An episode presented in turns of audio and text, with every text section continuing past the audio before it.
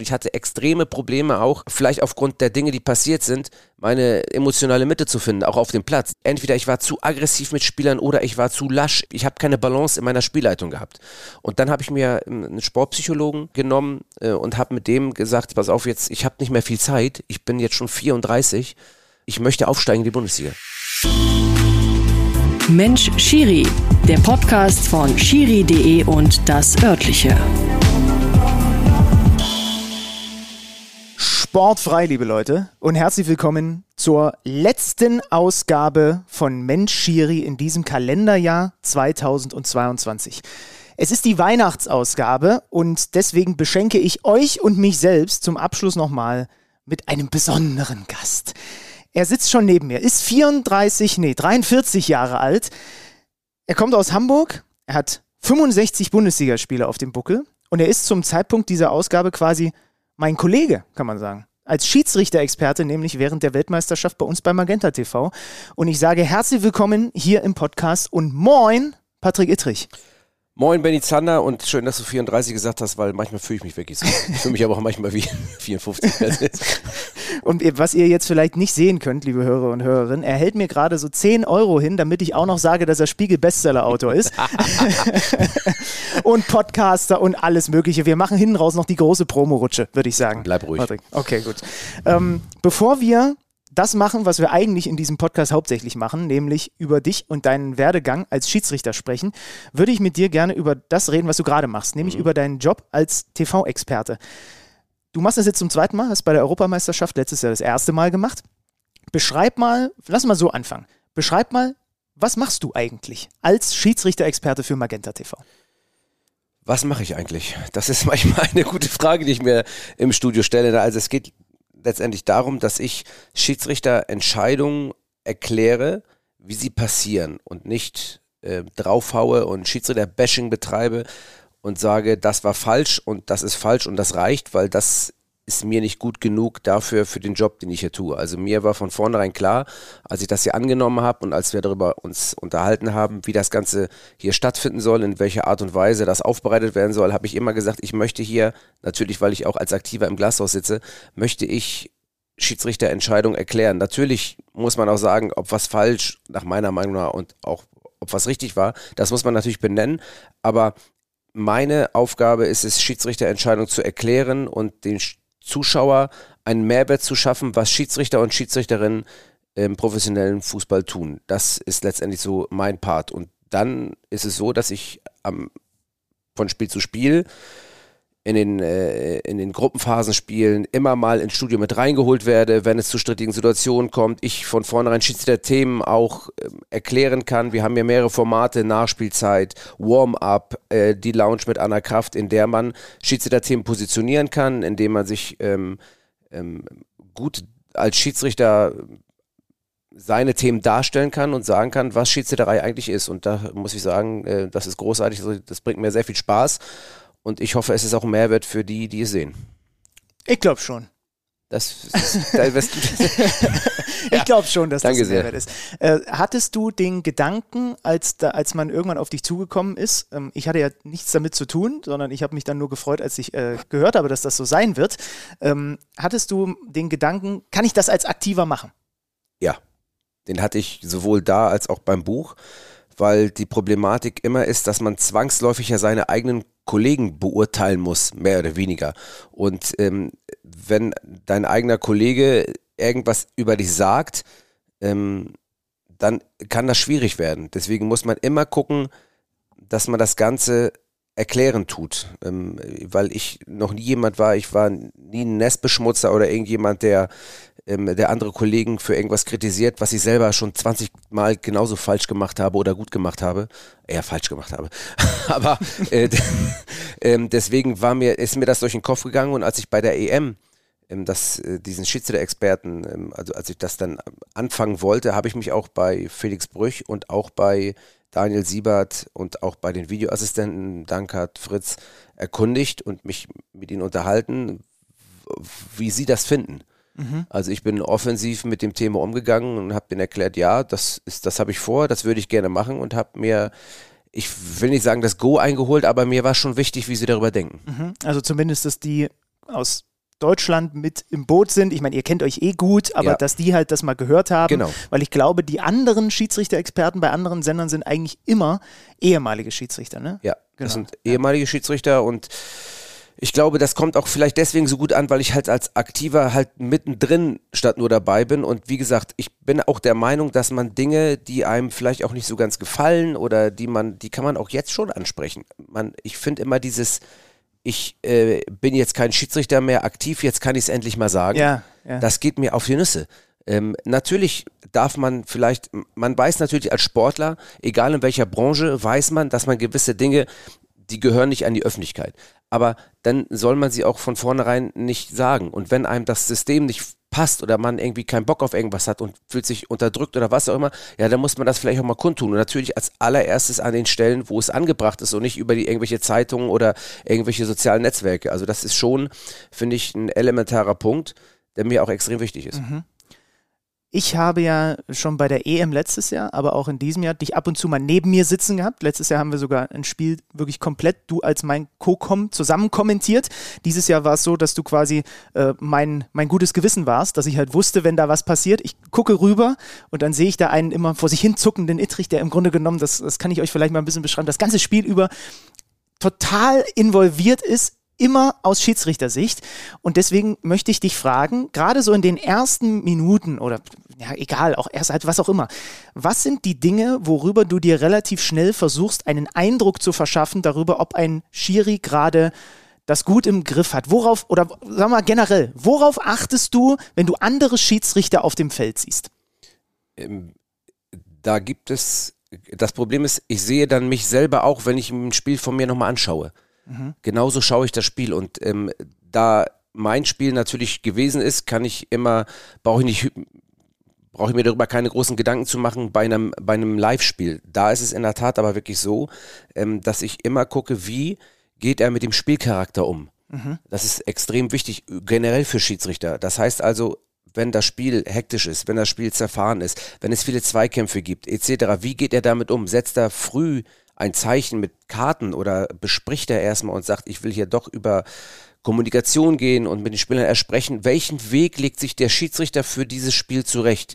Weil manchmal ist es so, du hast auf dem Papier ein brutal schweres Spiel und du sagst, sie treten da wie die Karussellpferde äh, und fangen an da irgendwie Wie treten die? Wie die Karussellpferde. Okay. Äh, die, die, die, ne, also ich, wenn Sascha Zieler das hört, dann denkt immer, ja, der fängt schon wieder, ich sag mal, wenn nur noch die Socken im 16er stehen, ne, dann ist es für mich ein Strafstoß. Ne? Also, ähm, also ich, du siehst, wie geht der Schiedsrichter mit dem Spielcharakter um und der Einstieg in die persönlichen Strafen ist elementar wichtig für einen Schiedsrichter, weil ich damit einen Marsch, eine, ich leg damit die Grundlage eigentlich meiner weiteren Kartenverteilung. Und daran wirst du auch gemessen als Schiedsrichter. Und das ist immer nicht so einfach, gerade bei Spielen, die sehr umkämpft sind. Und deswegen ich schaue ich in der Anfangsphase, wie wirkt der Schiedsrichter? Was, welchen Plan hat er sich zurechtgelegt für das Spiel? Das sieht man natürlich an der Zweikampfbeurteilung, Bewertung, an der Disziplinarkontrolle, also gelbe rote Karten. Und wie spricht er mit, was ist das für ein Schiedsrichtertyp? Wie spricht er? Wie wirkt er? Wie gestikuliert er? Welche Mimik hat er an sich? Und wie konkret spricht er Spieler an? Das ist, das schaue ich mir in den ersten Minuten an. Musst du dich dann trotzdem auch in deiner Bewertung, Beurteilung manchmal selber disziplinieren, weil nun mal nicht jeder Schiedsrichter zum Beispiel so kommunikativ ist wie du oder wie manche andere, den wir in Deutschland haben? Es gibt ja unterschiedliche Schiedsrichtertypen. Das heißt, du musst ja in dem Fall, kannst du ja nicht pauschal erstmal sagen, der, der ist mir zu, keine Ahnung, der, der kommuniziert zu wenig oder so. Es hat ja, es gibt ja unterschiedliche Arten, wie Schiedsrichter auf dem Feld das Spiel versuchen zu leiten und auch mit Mannschaften umzugehen. Manche kommunizieren viel und manche lassen auch einfach ganz viel an sich abperlen und rennen im Zweifel meistens weg, wenn irgendwo einer kommt und eine Rudelbildung ist oder so. Das musst du ja, glaube ich, in deine Beurteilung auch mit, bein, äh, mit, mit, mit einbeziehen, ne? dass ihr Schiedsrichter nicht alle gleich seid. Ja, selbstverständlich. Und das habe ich auch immer wieder gesagt, dass jeder Schiedsrichter, der in der Weltspitze oder deutschlandweit in der Spitze agiert, ähm, dass der mit seinem Stilmittel dahin gekommen ist. Und da ist es, da, das kann, das, das kann der ruhigere Typ sein, das kann der emotionalere sein, das kann der vielleicht etwas autoritäre Schiedsrichter sein. Da gibt es viele Typen und jeder ist mit seiner Anlage dorthin gekommen, wo er ist. Und deswegen beurteile ich keinem danach, wie er würde ich auch grundsätzlich nie, auch, auch jetzt nicht und auch später nicht, ähm, weil er nicht so ist wie ich. Das würde ich nie machen, weil das, äh, ähm, das wie beschrieben, einfach der Schiedsrichter seine, ähm, seine Art und Weise der Spielleitung über Jahre ja entwickelt hat. Und wenn man so ein Typ ist, wie man ist, wie ich eben schon beschrieben habe, dann ist man der Typ. Und äh, man sieht aber manchmal, wenn man Spiele beobachtet, wie der Schiedsrichter Spiele leitet, man, ich sage mal, man braucht so eine, eigentlich habe das nicht ich erfunden oder gesagt, ich glaube, es könnte sogar Knut Kircher gewesen sein, der gesagt hat, der Schiedsrichter hat einen Werkzeugkoffer. Und aus diesem Werkzeugkoffer muss er seine Werkzeuge raussuchen für die Spielleitung. Und wenn ich immer an einer Linie festhalte, dann ich muss mir ein Repertoire bauen als mhm. Top-Schiedsrichter, auf verschiedene Dinge auch verschieden einzugehen. Und wenn ich nur eine Linie fahre, die meine Hauptlinie ist, muss ich aber trotzdem versuchen, bei gewissen Situationen von dieser Linie abzuweichen, weil vielleicht was anderes in dem Moment besser funktioniert. Also ich muss mir ein Repertoire bauen. Das heißt, aus dieser Werkzeugkiste muss ich mir dann die verschiedenen Werkzeuge rausholen. Ja, mit dem Schlagbohrer kann man kein Regal aufbauen. So sieht es nämlich aus, ganz genau. Habe ich mir sagen lassen. Ich bin eh da nicht so wahnsinnig gut drin. Aber das ist doch auch wieder ein Zeichen dafür, dass es dass es dich bei Magenta TV und äh, die, die anderen Experten bei den anderen Sendern, dass es die gibt, ja, oder auch bei Sky meinetwegen äh, der Alex Feuerherd von ja. Colinas Erben. Das ist doch alles ein Zeichen dafür, dass ihr als Schiedsrichter mehr in der, ich hätte jetzt fast gesagt, in der Mitte der Gesellschaft ankommt. Das ist ein bisschen falsch formuliert. Aber es ist doch auch ein Zeichen dafür, dass ihr mittlerweile mehr Teil des Spiels seid, oder? Ja, es gab auch vorher schon mit Markus Merck und mit Peter Gagelmann Schiedsrichter-Experten bei Sky, das ist auch schon lange her. Dann hat man irgendwann wieder darauf verzichtet und dann hat man relativ schnell gemerkt, puh, ähm, irgendwie kommen wir doch nicht so richtig gut, ne? an, die, ja. an die Fachlichkeit heran, ohne dass wir Fachlichkeit haben. Und das ist schon, und das finde ich einfach enorm wichtig, weil ich sage mal wieder, ich möchte als Schiedsrichter nicht an erster Stelle genannt werden, aber ich möchte mitgenannt werden. Mhm. Und das ist für mich extrem wichtig, dass wir Teil des Spiels sind. Und ähm, ich finde es auch total interessant, auch dass äh, äh, Johannes B. Kerner letztens, als Daniel Siebert ähm, bei uns in der Nachspielzeit war und auch ähm, in der Lounge, dass er das auch nochmal gesagt hat, dass wir zum Spiel dazugehören als Schiedsrichter-Team und dass wir auch dafür sorgen, dass das Spiel durch uns gut werden kann. Mhm. Natürlich auch schlecht, aber äh, wir, wir wollen, dass das Spiel gut ist und wir wollen mit unserer Leistung dafür Sorge tragen, dass, dass, dass, eine, dass das ein tolles Spiel wird. Das ist und dass die Regeln, den Regeln Geltung verschaffe. Das hört sich immer so ein bisschen verwaltungsaktmäßig an, aber da, so ist es nun mal. Ähm, und, und das ist unsere Aufgabe. Daniel Siebert, wir haben ihn beide vor, wann war er hier? Vor zwei Tagen. Wir sitzen hier im Übrigen gerade in, äh, in, in meinem Hotelzimmer, sind die ganze Zeit hängen wir aufeinander, der Ittrich und ich. Das ist unfassbar seit, eigentlich. Seit dreieinhalb Wochen. Wahnsinn. Während, wirklich während dieses kompletten Und ich wollte eigentlich gerade noch hier gucken, da ist so eine riesen Schabe oder Zecke eben gerade längs gelaufen. Hast du die gesehen? Das ist, das ist so ein Stinkkäfer. da gibt es einige von. Die kommen immer rein, wenn ich das Fenster aufhabe. Aber ich habe mich mit denen arrangiert. Äh, und Daniel Siebert, den haben wir eben, der hat uns äh, bei Magenta TV vor zwei oder drei Tagen besucht mhm. und war da eben, du hast es gesagt, auch im Studio, war der einzige Hauptschiedsrichter, den der DFB entsenden durfte. Und leider kamen ein paar wild gewordene Uruguayaner dazwischen, äh, Uruguayer, äh, und äh, dann war nach dem letzten Gruppenspieltag das Turnier für ihn beendet. Ganz allgemein gefragt, mhm. hast, hat, er, hat er die deutschen Farben gut vertreten da bei dieser Weltmeisterschaft? Ja, klar hat er das getan. Also ich meine, er hat das erste Spiel hervorragend geleitet. Ähm, da gab es eine Situation, sage ich mal, da hat am Ende kein gejuckt, da hätte er auch äh, auf die Fresse mitfallen können, sage ich mal. Mhm. Ist aber nichts passiert, deswegen äh, ging das auch völlig unter, auch Gott sei Dank. Aber er hat einfach hervor eine hervorragende erste Spielleitung gehabt und dann war klar, dass mit diesem Spiel, das er dort bekommt, auch aufgrund der Historie mit, mit Ghana und mit Uruguay, mit dem Suarez, dass das ein richtiges Brett ist. Dass das eine der schwersten Gruppenphasenspiele ist, die man pfeifen muss und pfeifen kann und pfeifen darf. Und dass da Theater ist, das war von vornherein klar. Und das ist natürlich, äh, natürlich dann, äh, auch wenn du die Entscheidung richtig triffst, da scheidet eine Mannschaft aus, wo man weiß, dass die Spielercharaktere alle emotional ja. sind. Und ihnen fehlt ein Tor, ne? Und ja. ihnen fehlt ein Tor und die sehen das während des Spiels, sehen die, wie die ähm, sehen die, wie auf den Leinwänden gezeigt wird, wie auf einmal die Tabellenpositionen verrutschen und dann wissen die ganz genau, die müssen, und da versuchen die natürlich alles, dieses letzte Tor zu schießen.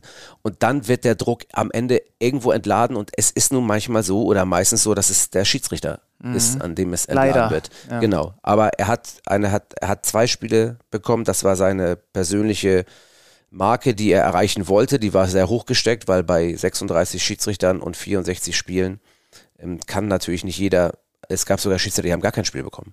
Mhm. So, und wenn ich jetzt überlege, es waren noch zehn im Rennen oder zwölf im Rennen für das Finale, von denen auch die meisten nur zwei Spiele hatten und jetzt da Marciniak das Finale pfeift, ähm, äh, dass dann auch andere Top-Schiedsrichter aus Europa auch nur mit zwei, teilweise nur einem Spiel ähm, dann auch nach Hause fahren. Deswegen ist die Quote, die er erreicht hat, gerade als, letztendlich muss man sagen, ist er auf europäischer Ebene ein Underdog. Er ist seit letztes Jahr in der Elite Group der Schiedsrichter. Das ist die höchste Klasse, in der ein Schiedsrichter in der UEFA pfeift.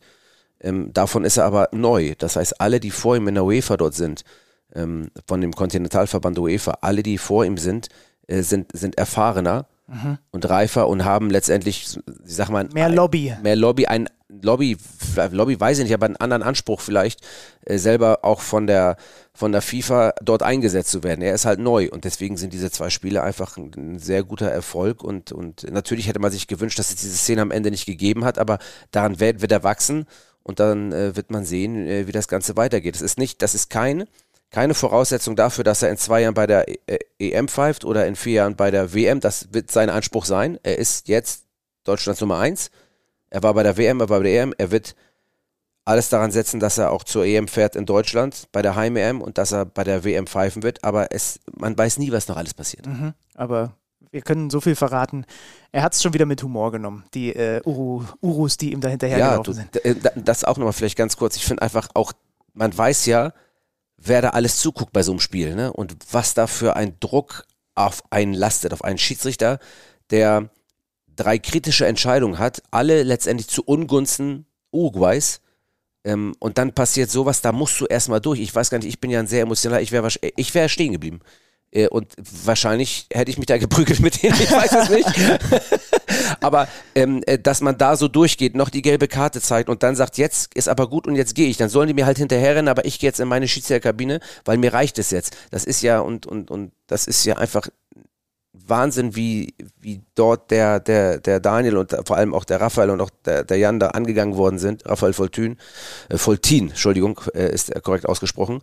Und äh, Jan Seidel, seine Assistenten, das ist einfach, ähm, ja, einfach ein schlimmes Bild grundsätzlich, weil es auch wieder dafür sorgt, dass das vielleicht nachgeahmt wird. Ja. Die Folge mit Daniel Siebert kann ich euch ans Herz legen, den habe ich ja auch schon besucht äh, bei Mensch Schiri, äh, zu Hause besucht. Äh, sehr schöne Folge geworden. Könnt ihr direkt, wenn ihr mögt, nach dieser Folge nachholen. So, jetzt haben wir 17 Minuten und jetzt kommen wir eigentlich zum Start des Podcasts. Jawohl. Patrick Ittrich, warum wird jemand, der eigentlich Verkehrspolizist ist, Schiedsrichter? Naja, ich bin Schiedsrichter geworden, da war ich noch längst kein Polizeibeamter, da bin ich noch zur Schule gegangen. Wann, wann hast du dein erstes Spiel gepfiffen? Mit 15 habe ich mein erstes Spiel gepfiffen. Ich habe ähm, ein Jahr lang meinen beiden besten Freunden, die mit mir in einer Mannschaft gespielt haben, zugeschaut, wie die den Schiri-Job ausgeübt haben und die mich immer wieder überreden wollten, auch mit ihnen zusammen den Schiri-Schein zu machen. Ich wollte aber nicht. Also ich hatte, ich hatte Bock auf Fußball und wollte kein Schiedsrichter sein. Das war für mich gar kein Thema. Aber ich habe immer wieder, auch als Spieler, immer wieder gemerkt, wie ich mich schon Schiedsrichterentscheidungen irgendwie emotionalisiert haben. Ähm, ja, und dann habe ich ähm, dann den Schein ein Jahr später gemacht habe sofort gemerkt, das ist dein Ding. Woran? Was mir Spaß gemacht hat. Warum? Weil ich es gut fand, Entscheidungen zu treffen, mit Leuten zu reden und derjenige zu sein, der im Spiel dabei ist und ein Teil fürs Spiel sein kann. Das, das war irgendwie von vornherein klar. Mhm. Es hat einfach Spaß gemacht, der Schiedsrichter zu sein, der, der auf dem Platz, ich wie du ja weißt, rede ich gerne. Ach echt? das gibt's doch nicht. Äh, der irgendwie das in Bahn lenken kann. Ich war immer schon eine Art von Schlichter und das hat mir einfach gut getan und es hat mir einfach riesen Spaß gemacht. Mhm. Ähm, es, es, gibt ja auch zu deinem Job äh, in der Polizei, gäbe es ja auch Parallelen, ne? Also mhm. an, an, leiten, Regeln anwenden, Regeln durchsetzen und so weiter. Ähm, also hat man quasi dadurch, dass du relativ schnell gemerkt hast, Schiedsrichter sein taugt mir, auch wenn du da vielleicht noch nicht dran gedacht hast, aber wurde damit im Grunde genommen auch gleich die, die Grundlage für den anderen Job gelegt? Das, das mag schon sein. Ich habe ja eine Ausbildung als Industriemechaniker gemacht ähm, mit 16 Jahren und habe dann dreieinhalb Jahre die Ausbildung gemacht, anderthalb Jahre gearbeitet und ich habe relativ schnell gemerkt, ich habe da, man war meistens alleine, also ich habe Fahrtreppen, Rolltreppen gebaut äh, und dann bist du meistens alleine ähm, an dieser Rolltreppe zugange und hast wenig Kontakt, vielleicht in der Mittagspause oder zum Frühstück mit anderen Kollegen, aber ich habe irgendwann gewusst, das erfüllt mich nicht. Und ähm, Ähm, Aber hast du die in einer Werkstatt gebaut oder hast du die vor Ort irgendwo Halle, installiert? Nein, nein, in der, in der Halle. Also das ist ja eine riesen Montagehalle, Ja. ein riesiges Gelände von Thyssen ähm, in, in Hamburg-Billstedt. Und Da hast du dort- ein Jahr Rolltreppen Da gebaut. habe ich anderthalb Jahre rollt, genau. Also ich habe dreieinhalb Jahre die Ausbildung zum Industriemechaniker gemacht. Also man könnte auch Schlosser sagen, aber ähm, ich habe halt dafür gesorgt, das ist ja mehrere Prozesse. Man muss sich vorstellen, so eine, so eine Rolltreppe oder so eine Fahrtreppe, ähm, das Endprodukt, da sieht man, wenn man irgendwo in der U-Bahn mit den, mit den äh, hoch oder runter fährt, aber was dahinter steckt, was da drin ist an Technik, an, äh, an Mechanik, das muss ja erstmal alles eingebaut werden. Und ich war am Ende dafür zuständig, dass die ganze Treppe funktionell funktioniert, dass die, die Stufen nicht an der Seite, an dem Sockel, so nennt sich das Kratzen, dass der Handlauf, also da, wo deine Hände oben drauf hast, dass der richtig drauf sitzt, ähm, dass es keine Geräusche mehr gibt. Also ich war sozusagen für die Endabnahme der Rolltreppe zuständig. Und äh, du musst dir ja so vorstellen, das waren halt immer die gleichen Rolltreppen. ja. Und ich Irgendwann also, hast du alles ich gesehen. also jeden Tag die gleiche Rolltreppe immer wieder auf Funktionalität letztendlich für gut befunden oder nicht. Dann musste ich nochmal zurück. Ähm, aber das war meine Aufgabe und dann gab es auch mal größere Rolltreppen, wo ich ja was gemacht habe. Ich war auch mal äh, in der Montage auswärts unterwegs und aber das ist natürlich nicht erfüllend für mich gewesen. Das habe ich relativ schnell gemerkt. Und dann bin ich äh, auch durch meinen äh, Förderer und damaligen Obmann ähm, in, in Hamburg, durch Uwe Albert, ähm, auch äh, auf den Gedanken gebracht worden, wäre Polizei nichts für dich, weil ich mich gleichzeitig bei der Feuerwehr beworben hatte, weil man da einen ähm, metallverarbeitenden Beruf oder einen handwerklichen Beruf lernen muss, um bei der Feuerwehr eine Ausbildung machen zu können. Aha, Und okay. da natürlich Feuerwehr und Polizei eine Behörde ist, konnte ich dann sozusagen die Ärzte, den ärztlichen Eignungstest bei derselben Behörde machen, habe zwei verschiedene äh, Tests dann gemacht bei der Polizei. Man muss sich auch vorstellen, ich habe ja Geld verdient als Industriemechaniker. Und wenn man einmal Geld verdient, dann weiß man das zu schätzen. Und ich wollte dann auch eine Ausbildung machen, wo ich wusste, ich verdiene auch Geld. Und das war bei der Feuerwehr und auch bei der Polizei der Fall. Also bin ich nicht so ganz tief wieder gefallen, zumindest was das Monetäre betrifft. Ähm, ähm, ja, und habe dann, hab dann mich aber für die Polizei entschieden, auch durch das Zureden, das gute Zureden von Uwe. Und ähm, bin dann bei der Polizei gelandet. Und da, das bereue ich keine Minute. Shoutout an alle Schlosser und Industriemechaniker da draußen, ja, die jetzt vielleicht auch gerade zuhören. Du bist halt einfach ein sehr kommunikativer Typ, deswegen kann, äh, kann ich das schon nachvollziehen, dass du dir irgendwann nochmal gedacht hast, ah, vielleicht eher was mit Menschen. Ähm, äh, ich habe mir die Frage gestellt, ob der Schiri Patrick Ittrich auf dem Feld heute mehr spricht als der Spieler Patrick Ittrich früher. Oder warst du gar nicht so ein Sabbelkopf? Doch, ich war auch ein Sabbelkaufenspieler. Ich sage ja, ich habe ähm, auch mich ein paar gelb-rote Karten eingehandelt, weil ich den Schiri halt jedes Mal eines Besseren belehren wollte. Ne? Also ich finde auch die Schiedsrichter sind eigentlich die schlimmsten Spieler auch für einen Schiedsrichter, weil sie alles besser wissen. und das gibt es auch in der, in der ersten und ich weiß zum Beispiel in, in, in, in, der, in, der, äh, in der zweiten Liga damals beim Karlsruher SC ähm, gab es einen Torwart, ich nenne den Namen jetzt nicht, äh, der war auch Schiedsrichter äh, und der wollte mir auch jedes Mal erzählen, wie er, dass er das alles besser machen würde als ich. Und ich habe gesagt, ja, nee, ist klar und hat mich immer an mich erinnert. So, also von daher, und er ging mir tierisch auf die Nüsse. Aber ähm, ja, ich war, ich war immer schon, ich war immer schon, äh, immer schon kommunikativ. man spricht ja, oder, oder jeder, egal auf welchem Level man Fußball gespielt hat, man erinnert sich so an ein, zwei Spiele, wo man im Nachhinein sagt, die hat uns der Schiri verloren. So kann ich dir jetzt sofort aus dem Stegreif ein Pokalfinale sagen, wo ich mir sicher bin, äh, wenn er nicht zwei Entscheidungen so trifft, wie er trifft. Ja, äh, egal. Ja. Aber hattest du als Spieler denn Momente, wenn, ist ja interessant, dass du sagst, zwei Freunde von dir waren Schiedsrichter. Hattest du Momente, wo dir, wo du noch nicht selber Schiedsrichter warst, Schiedsrichter positiv aufgefallen sind? Weil ich habe mal drüber nachgedacht, dass mir das als Spieler gar nicht so, das war gar nicht so auf meinem Schirm. Der sollte mich einfach nur nicht stören. So, und wenn, ich, wenn mich irgendwas gestört hat, habe ich ihm das gesagt. Aber ansonsten war für mich als Spieler ein Schiedsrichter eigentlich einfach nur so da. Und ist mir nicht, nur, nur ganz selten, dass mir mal jemand positiv aufgefallen ist. Doch schon, aber nicht im Jugendbereich. Da war mir das egal, da habe ich gespielt, da wollte Ja, ich spielen. ging, mir, ging mir auch so. Da wollte ja. ich spielen, aber ich, es war mir trotzdem wichtig, dass ich, dass, ich- dass uns Regeln, ähm, dass jemand da war, der, der die Regeln vertritt und der dir, der dir sagt, was man darf und was man nicht darf. Das ist ein, extrem wichtig, finde ich. Ist jetzt ein ganz anderes Thema, aber, aber es ist mir nie so prägnant aufgefallen wie im Herrenbereich. Ich habe ja nur kurz im Herrenbereich gespielt wegen meiner Kreuzbandrisse ähm, und dann irgendwann, weil ich mich entscheiden musste, ähm, ob ich den Weg als Schiedsrichter gehe. Aber da ist es mir mehr aufgefallen, was für ein Schiedsrichter-Typ dort am Start ist. Und ähm, da gab es ganz, ich meine, natürlich, in, auch wie heute hörst du ja viele Spieler sagen, ja, der pfeift heute alle Scheiße, das ist Wahnsinn, aber dann sage ich dir, dann reflektier dich mal, ob du an der geilste Kicker bist, den die Welt ja, gesehen hat. Ne? Das ist so, also das ist, das erübrigt sich dann wahrscheinlich in den meisten Fällen, aber man fühlt einem, sich ja immer negativ behandelt. Ne? Ich war mit einem Kumpel mal bei einem Basketballspiel, der ist Basketballschiedsrichter und wirklich auf dem allerniedrigsten Level macht er das einfach nur, weil er Spaß dran hat. Ja.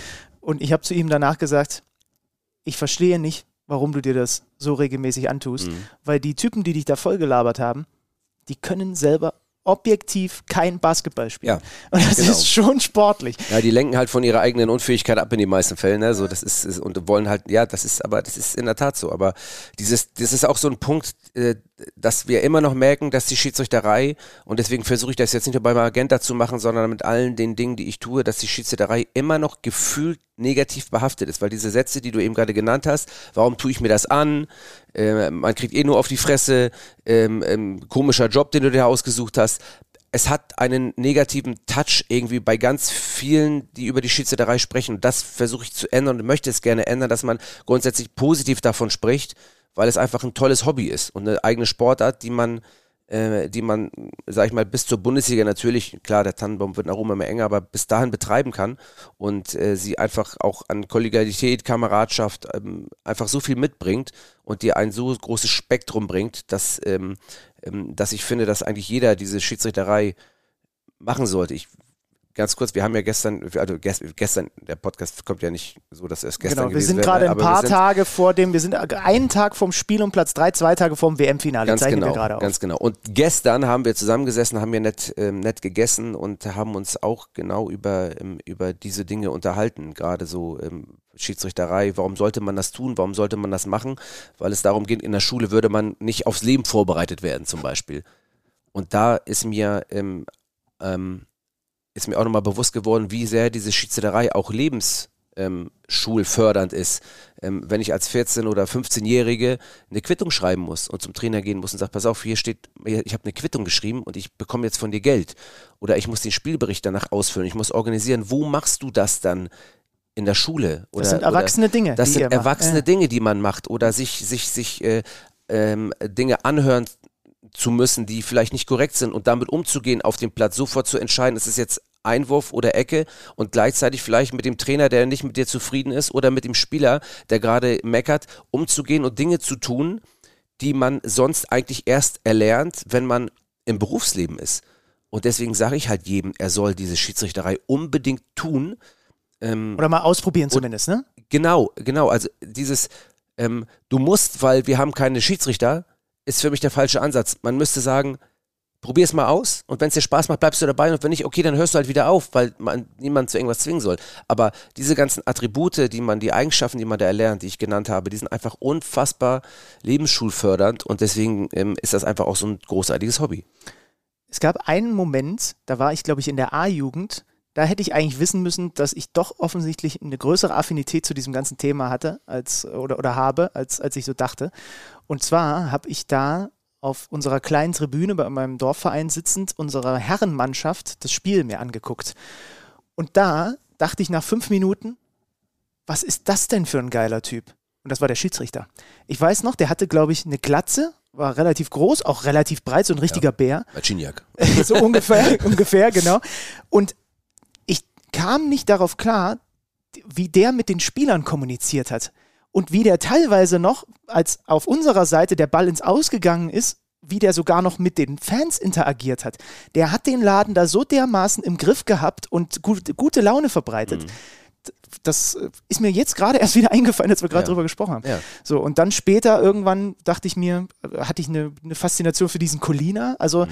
aber dieser Typ, das weiß ich noch, bei einem Herrenspiel bei uns, dass ich mir den angeguckt habe und sage, krass, wie der das hinkriegt, wie der hier managt, auch die mhm. Hitze rauszunehmen aus dem mhm. Spiel. Ganz beeindruckend, dieser Typ. Ähm, wir springen ein bisschen in den Start deiner Bundesliga-Karriere. Mhm. Und zwar zu deinem Bundesliga-Debüt. VW Wolfsburg gegen FC Ingolstadt im Februar 2016. Was für Bilder kommen dir in den Kopf, wenn du an dieses Bundesliga-Debüt denkst?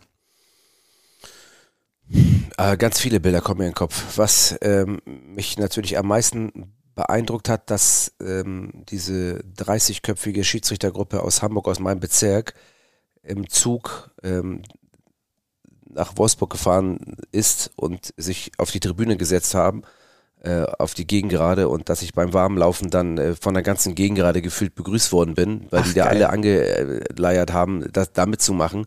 Ähm, äh, das ist ein so ein, ein so ein Moment, der, der unvergessen bleibt.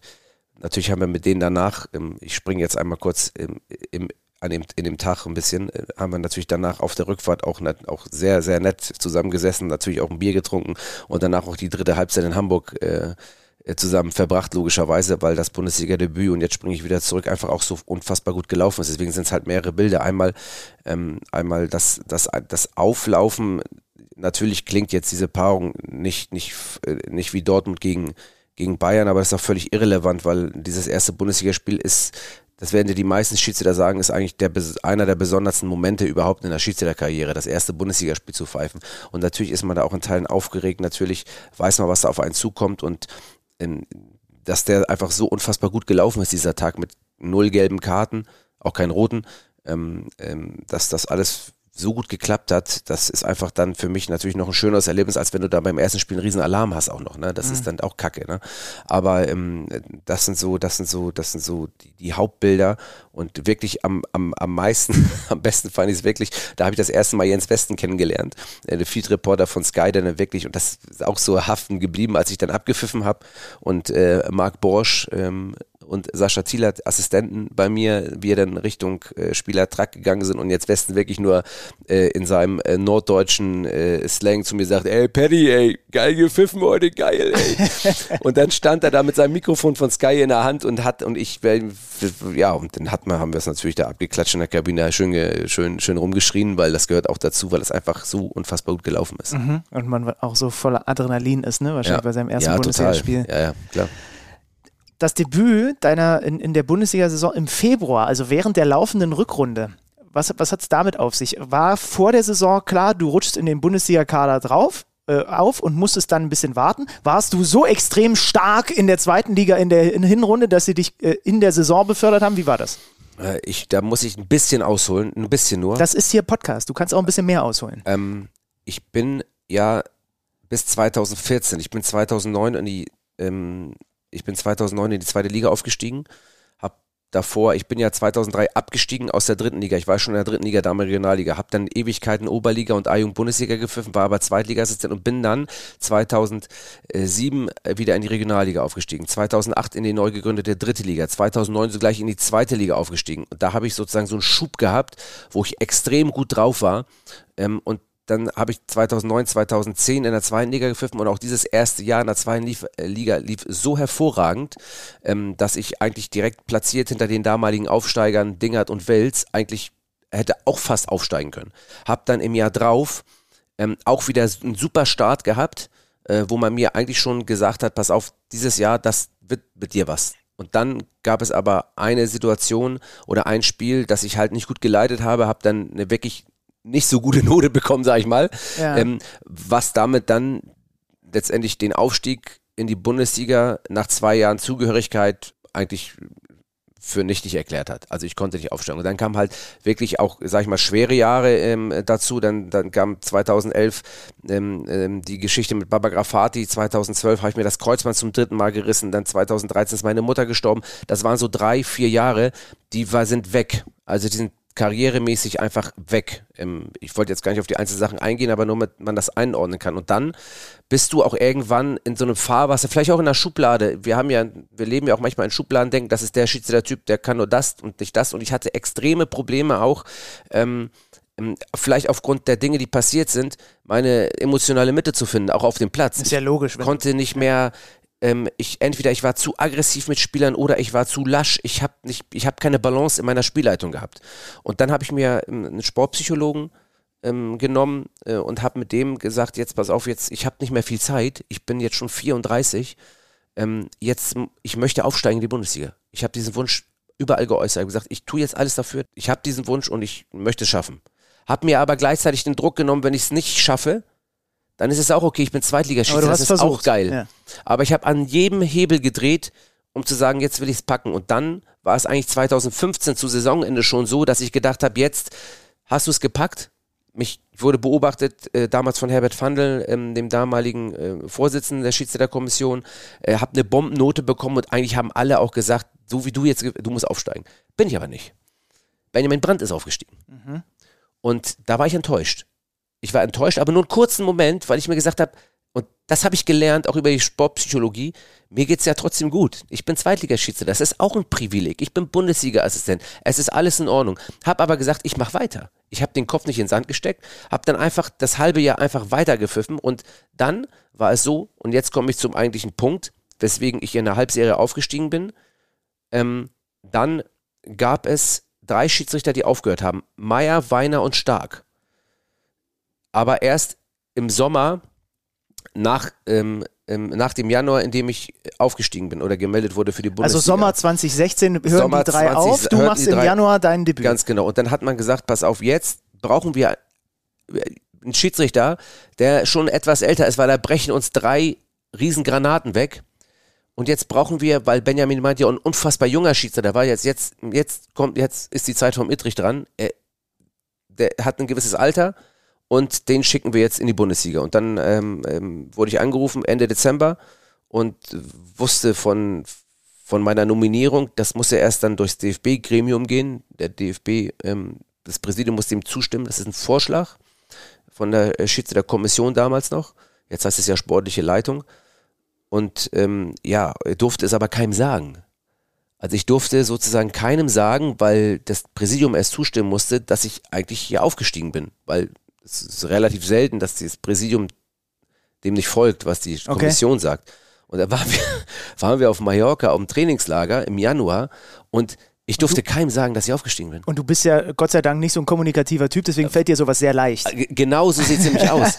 Ich habe so geschwitzt innerlich und ich denke, das gibt's doch nicht. Und da habe ich wirklich äh, ja, einige haben es geahnt oder wussten es in Teilen natürlich schon, die dann, oh, und Patrick und so, ah, geht's dir gut so, alles, alles in Ordnung so? Und na, und dann so, nächste Saison so oder Rückrunde und so und ne, und so? Und ich denke, mm, so. Und äh, mir hat man aber relativ deutlich gemacht, dass ich es wirklich für mich behalten soll. Das habe ich dann auch getan, ja, und als es dann raus war, dann äh, bin ich aufgestiegen und habe dann auch im Februar dann halt mein Debüt gegeben. Mhm. Also ein langer Weg, auch mit, also was ich zum Beispiel nicht wusste, ist das, äh, lass uns darauf nochmal kommen. Ja. 2003 mhm. in der dritten Liga, was damals noch die Regionalliga das war. damals die Regionalliga. Da warst du und dann bist du wieder abgestiegen. Ich bin mit 23 relativ jung in die zweite Liga gekommen als Assistent und in die damalige Regionalliga als Schiedsrichter und mhm. habe ein Jahr dort gepfiffen und in diesem Jahr halt auch, ich habe geheiratet, meine Tochter kam zur Welt, ähm, ich habe bei der Polizei, äh, bin aus der Ausbildung in die Bereitschaftspolizei gewechselt, da kamen so viele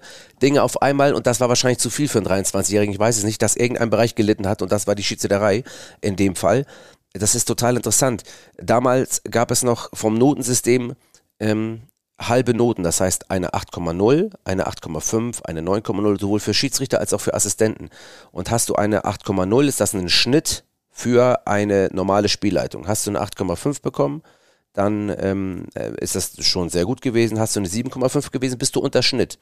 Und ähm, in dieser Saison, in der ersten Saison, in der ich als Schiedsrichter abgestiegen bin, habe ich halt eine, ähm, eine, eine Note bekommen und ich, jetzt muss ich mich korrigieren, die Schiedsrichter haben sogar noch Zehntelnoten bekommen. Das heißt also 7,1 oder 8,1, 8,2, 8,3 eine 8,4, so war es, war eine Durchschnittsnote für ein ähm, normal zu leitendes Spiel. 8,4. 8,4. Und mhm. hast du 8,3, was schon Unterschnitt, hast du 8,4, was du Überschnitt. So. Und dann, so ergibt sich dann ein Ranking logischerweise im, im, im, vom Benotungssystem, wo welcher Schiedsrichter am Ende der Saison steht. Ähm, das gibt's jetzt nicht mehr, aber erstmal jetzt dazu. Und äh, da habe ich halt eine 7,2 bekommen in Braunschweig. Eine vernichtende Note und habe mich auch bei den anderen Spielen nicht so präsentieren können, dass ich das hätte auffangen können. Und dann hat man mich in der Tat nach einem Jahr absteigen lassen aus der Regionalliga. Und wäre ich nicht als Assistent in der zweiten Liga geblieben, glaube ich, wäre ich weg gewesen. Komplett von der, dann wäre ich komplett weg gewesen, glaube ich. Ich bin mhm. aber als Assistent in der zweiten Liga geblieben, weil im letzten Spiel beim VfB Lübeck ich als Assistent bei Thomas Frank eine 8,5 bekommen habe. Dadurch ich wieder auf den Schnitt von 8,0 gelandet bin und dadurch in der zweiten Liga als Assistent geblieben bin. Ich glaube, das ist wirklich extrem wichtig zu erwähnen, ja. weil ich glaube, ohne diese 8,5 in Lübeck, ich glaube, heute kein Bundesliga-Schiedsrichter wäre. Und dann würden wir wahrscheinlich hier nicht sitzen, weil dann wir uns gar nicht kennen würden. Wahrscheinlich uns gar nicht kennen. Ja. Das wäre ziemlich schade für dich. Ja. Aber das ist insofern trotzdem mal spannend, darüber zu reden, weil wir nicht, weil ich natürlich oft hier, ne, viele Bundesliga-Schiedsrichter, Ja. Schiedsrichterinnen Die sind und, nie abgestiegen. und da geht es immer um relativ gerade Wege Ja. nach oben, Ja. nicht bei allen, wo du gerade Benjamin Brandt erwähnst, die Folge kann ich euch auch nur ans Herz legen. Wir haben über seine, über seine Leidenszeit äh, körperlicher. Natur gesprochen. Was macht der 23-jährige Patrick Ittrich, wenn er das dann in dem Jahr drauf, wo er wieder Oberliga pfeifen muss? Oder Ja. war es kurz davor, dass du dir denkst, also bei dem Abstieg jetzt dann mal, also, also da habe ich, jetzt gar- hab ich jetzt keinen Bock mehr. Nee, ich war ja 23 und keine 40. Also mir war immer klar, ich mache da weiter. Also ich war immer schon ein ehrgeiziger Mensch. Ich habe immer schon immer schon gesagt, was du anpackst, das machst du weiter. Und das war mir immer wichtig. Und auch in diesem Moment wusste ich ja, durch den, sag ich mal, durch das, durch das Auffangbecken oder durch den, Auffang zweite Liga-Assistent Stimmt, ja, ja. zu bleiben, war es immer klar, ich mache weiter. Aber mir hat ja die Schiedsrichterei, mir bringt das ja Spaß. Also Mhm. ich bin das ja, ich hätte nie, ich hätte nie gesagt, hör jetzt auf, um Gottes Willen, ich schmeiß alles über Bord. So ein Typ bin ich nicht. Ähm, und ähm, ja, und dann habe ich halt in der Oberliga gepfiffen, in der vierten Liga damals und ähm, in der neu gegründeten A-Jugend-Bundesliga, die 2003 gegründet wurde und habe da halt bis 2007 ähm, gepfiffen. Und dann war es ein der, einer der letzten Spiele. Ich weiß nicht, ob jetzt äh, die, die, die zuhören, sich an solche Spiele wie Kickers Emden gegen SV Meppen, aber das sind Definitiv dicke, das sind, das sind dicke Dinger in der Oberliga ähm, äh, gewesen und Niedersachsen und das war dann eines der letzten Spiele, die ich dann in der Oberliga hatte und bin dann halt, wie gesagt, in, wieder in die dritte Liga aufgestiegen, 2007. Ähm, Also vier Jahre hat das im Grunde genommen vier Jahre hat gedauert. das gedauert, ja. Und dann warst du 27. Dann war ich 27. Genau. Und Das das ist ja tatsächlich das, was du, was du jetzt auch gerade gesagt hast. Deswegen, da beginnt dann schon ein bisschen einem, wenn man wirklich Richtung Bundesliga schielen will, die Zeit davon zu laufen. Ja, ne? genau, richtig. Das ist ja, weil das ist ja heutzutage sind sie ja noch jünger, als ihr damals wart, wenn ihr dann debütiert habt. Ne? Das wird ja immer jünger, so Mhm. gefühlt auch, wie es bei den Spielern auch ist. Ähm, was machst du heute auf dem Feld anders als, wir springen mal wieder in deine erste Bundesliga-Saison. Also was ist in sechs, sechseinhalb Jahren passiert beim Schiedsrichter Ittrich? Ich bin ausgeglichener. Also auch Sascha Zieler würde jetzt sagen nein, aber Den fragen wir ja Äh, eh. die fragen wir ja nicht, nein. Ähm, ähm, äh, die Erfahrung, vor allen Dingen die Erfahrung und ein Lernprozess, den man innerhalb auch der Bundesliga hat, ähm, im Umgang mit, äh, mit, mit Personen, auch im selbstkritischen Umgang vor allen Dingen auch, mit Dingen so nicht vielleicht auch mit dem Kopf durch die Wand zu wollen, auch vielleicht ähm, auch daran zu arbeiten, besser zu werden, weil auch körperlich wird es nicht einfacher mit der Zeit und aufgrund meiner Verletzungshistorie musste ich immer mehr machen als andere gefühlt oder ich musste immer, habe ich das Gefühl gehabt, immer mehr machen zu müssen als andere. Und, ja, wir sitzen gerade hier, du hast heute Reha gehabt, Ja, genau, weil richtig. du gerade verletzt bist. Genau, und ähm, das ist schon, schon immer viel und kann auch irgendwann zermürbend werden. Irgendwann sagt man sich, okay, jetzt ist vielleicht auch mal gut.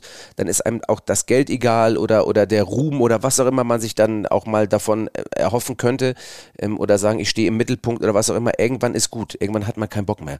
Ähm, an dem Punkt bin ich noch nicht, Gott sei Dank, aber ähm, ähm, die, diese, diese ganzen Verletzungen sind schon anstrengend. Und ähm, ja, das glaube ich, ist mit ein Punkt, aber am Ende, ähm, dass ich mir dessen bewusst geworden bin, dass ich auch noch ein bisschen mehr machen muss, weil am Ende kommt das auch in der Bundesliga gerade in so einem, in so einem Geschäft auch einfach auf Entscheidungsqualität an. Also und nicht nur, es bringt mir nichts, wenn ich jedem eine Frikadelle ans Ohr sülze und alle sagen, was ist das für ein geiler Typ, wenn ich drei Strafstöße während eines Spiels nicht sehe, dann bringt mir das auch nichts. Natürlich, wenn du Spielertypen, alle Spieler fragst in der Bundesliga, ist ein der lieber, der mit denen spricht, aber das bringt nichts, wenn ich da fünf Krakauer reinbaue in so ein Spiel. Dann kann ich da der geilste Typ sein auf Erden und man, man, ein Schiedsrichter aus der Bundesliga hat gesagt, man muss nicht der beste Freund vom Spieler sein und das muss ich eigentlich auch bestätigen, ähm, weil es geht am Ende darum, dass ich meine Leistung bringe, egal was für ein Schiedsrichtertyp ich bin. Das hatten wir am Anfang. So, trotzdem bin ich der, der ich bin. Ich mag gern reden, ich mag gerne auf dem Platz kommunizieren und habe das letztendlich erweitert und deswegen ist dieser, dieser, dieser Satz, den glaube ich Florian Mayer mal gesagt hat, der jetzt für die dritte Liga im, in, im, in der sportlichen Leitung zuständig ist und auch ein hervorragender Mensch ist und ganz lange ja in der Bundesliga und auch auf FIFA-Ebene gepfiffen hat, gesagt, Stärken, Stärken, Schwächen, Schwächen. Mhm. Und das ist ein Grundsatz, den muss man glaube ich verfolgen. Was war das, das am schwersten zu leitende Spiel für dich? Was du bislang so hattest? Was wirklich die größte, der größte Brummer war, die größte Herausforderung? Ähm, da ähm, alle sagen ja immer äh, Wolfsburg-Schalke, wo es so in die Hose ging. Das war auch schwer zu leiden, aber ich habe noch so ein ähnliches Spiel gehabt. Das war Mainz. Wolfsburg-Schalke Wolfsburg -Schalke war das Wolfsburg mit den verwechselten das Karten. war ja ne? mit den verwechselten Karten, mit vielen Videoeingriffen und das lief, das ging halt komplett in die Hose, dieses Spiel. Also es ging wirklich in die Hose. Ähm, da war ich nicht gut. Ähm, da habe ich mich leiten lassen, ähm, hab bin dann irgendwie, da, da waren ganz so viele Dinge, die da reinspielten, die nicht gut funktioniert äh, haben. Aber es gab auch noch ein weiteres Spiel, ähm, das war Mainz gegen Schalke. Das war der damalige Letzte gegen den Vorletzten vor zwei Jahren.